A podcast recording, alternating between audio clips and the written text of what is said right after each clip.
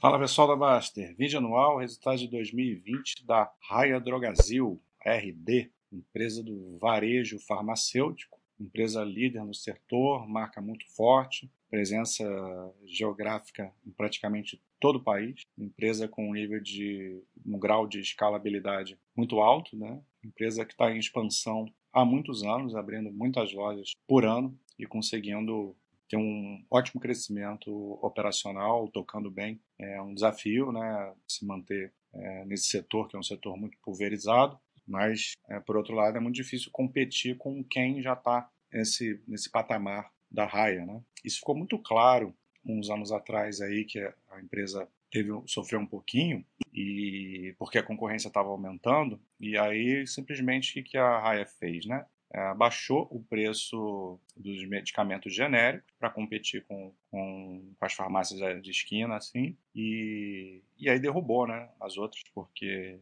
a Raia consegue fazer isso, tem, tem estrutura de capital, tem margem, tem geração de caixa para concorrer né, nesse, nessa guerra de preço. E aí as, as empresas que estavam entrando, pequenas, ou buscando uma expansão é, maior, né, abrindo muita loja, não, não, conseguiram aguentar né, isso aí, quando você não tem escala para fazer isso. Então, logo, logo a Raia já recuperou aí o, o posto e manteve o seu, nunca deixou de, de manter o seu plano de crescimento e essa, aquela ameaça de concorrência aí meio que ficou um pouco para trás, né? É, pelo menos por enquanto. Então, a gente vê esse plano de crescimento dela absurdo, né? Nessa curva aqui, vem abrindo 240 é, 240 aberturas de lojas aí todo ano. Cumpriu esse guidance esse ano mesmo com a pandemia. Os próximos dois anos ela está mantendo essa estimativa de abertura de 240 lojas. Né? Foram 11 fechamentos, sempre tem fechamento, é normal, né? A empresa abre um monte de lojas, sempre vai ter alguma que não vai funcionar tão bem, aí eles tiram. A farmácia que não está sendo rentável, né? Normal. Aqui a gente tem um gráfico de longo prazo do operacional, né? No EBITDA. Aqui está errado, está é, 2019 duas vezes, né? Aqui é 2020, né? Então a gente vê aí crescimento operacional fortíssimo nessa quase uma década, atingindo o EBITDA ajustado de quase um bilhão e meio. Até aqui aquilo que eu tinha falado, né? Inauguração de 240 lojas, encerramento de 11 e reitero o guidance de 240 novas lojas para os dois próximos anos, o atual e o próximo. Então a gente vê, né, como quando uma empresa está expandindo muito, a gente vê essa característica aqui, né? Tem um percentual grande aqui de 33% é, de lojas que não estão maduras, né? Então ainda tem potencial para crescer, para ganhar sinergia, para ganhar escala. É, você vai diluindo despesa, né? E, e aí o EBITDA vai aumentando. 67% já está maduro. Eles têm essa questão de, de, diversificação por nicho, né? Então, uma empresa que originalmente atendia a classe mais alta, passou a ter um esquema híbrido e agora tem formato popular também. E a gente vê, agora eles começaram a, a abrir isso aqui, né? Não tinha esse gráfico anteriormente, né? A, a composição da rede. Hoje a, mai a maioria está né, nesse esquema híbrido, né? Market share, a empresa continua ganhando market share e é até normal, né? Quando você tem uma crise muito forte, os pequenos vão, não aguentam, né? E por mais que seja um setor considerado essencial, então você não tem o fechamento das lojas, né? Mas é, de alguma forma você diminui o, diminui o trânsito, né? Naquele, pelo menos no segundo trimestre, você diminui o trânsito de pessoas, né? Até quem tem loja em shopping, então. É, então empresas menores acabam não, não, segurando essa onda e a empresa sai mais forte da crise, né? As, as boas e as grandes, não, não, não adianta ser só grande, né? Grande e boa empresa com boa gestão saem mais fortes de uma crise. Então, market share de 14,7% no, no país, né? Ganhou um, um, um ponto percentual e impressionante porque ela ganhou share em todas as regiões, até mesmo em São Paulo, onde ela já é muito forte. Mas essas regiões que ela está entrando é, mais por agora, é um crescimento bem grande, né? Aqui o norte, então bem interessante aí o ganho de participação de mercado. Aqui a gente vê a receita bruta, que cresceu 15,1%. Veja como mesmo um setor essencial é, é afetado também, né? O segundo trimestre é, caiu bem aqui a, a receita em relação a, a todos os outros tris do ano, né? Aqui ele separa o mix de vendas de varejo, né?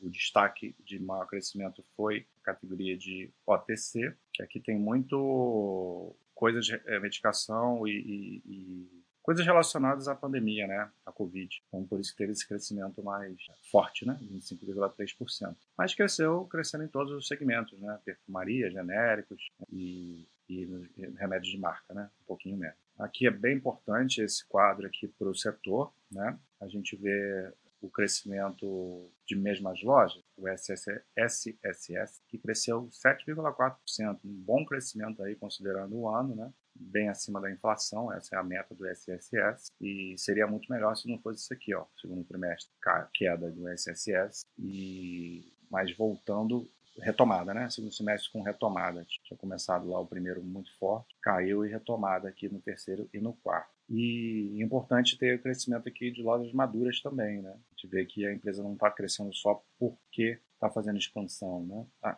nas mesmas lojas a gente já tem esse critério, mas quando você tem lojas maduras é, também tendo crescimento, é muito interessante. Né? Então, o, o, quarto TRI aí com 6% de crescimento em loja madura. Então, o crescimento não vem só das lojas novas.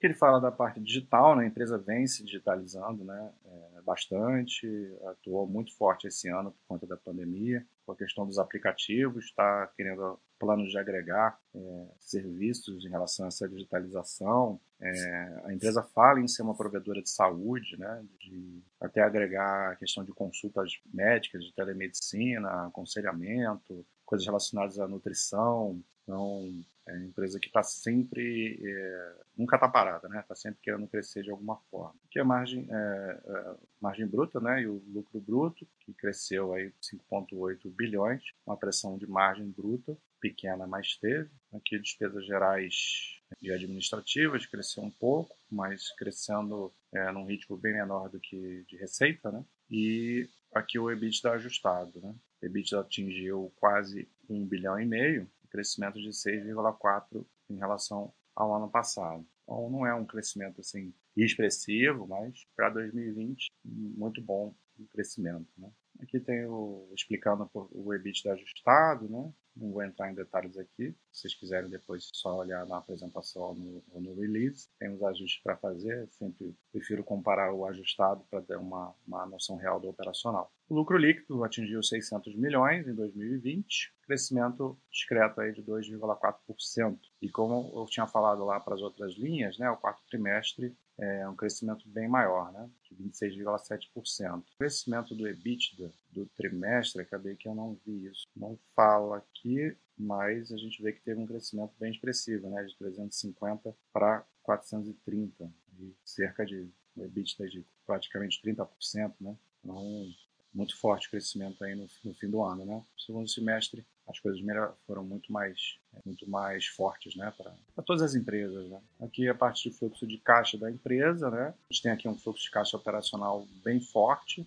964 milhões, aumentou muito em relação ao ano anterior, que já vinha bem, até sobrando, sobrando fluxo de caixa livre, né? mesmo com, com os investimentos, que a geração de caixa dos recursos das operações foi, foi bem alta. Né? Recursos de operações de 1 bilhão e 200, né? aí tem o que vai de ciclo de caixa, alguns passivos, e aí o FCO aqui. É uma empresa que cresce aí com, com a geração de caixa, né? Tem um endividamento importante. Aqui, ó, dívida líquida, a alavancagem dela é bem baixa, né? 0,6. É, tinha subido, obviamente, no segundo TRI, porque o EBITDA cai. Então, uma dívida líquida ajustada de 819 milhões. Estrutura de capital tranquila, sólida e geração de caixa suficiente para toda essa expansão, né, dessa quantidade grande de abertura de lojas, investimento em digitalização, investimento em logística, que, que é forte aí também para a empresa, né, a questão do, dos CDs, para ter controle de estoque bom e ainda consegue é, de distribuir a, algum dividendo, né, sobre, através de juros sobre capital próprio. Dá para esperar muita distribuição de empresas que estão em franca expansão, né? Isso é mais para quando está mais maduro. E daqui para frente não é, tem nada assim tão importante. É isso. Resultado muito bom, muito forte. A empresa continua com uma gestão muito boa, é, ao meu ver, é a melhor aí do setor e conseguiu contornar bem o período aí pior do ano e segue com seu plano muito bem feito. Um abraço.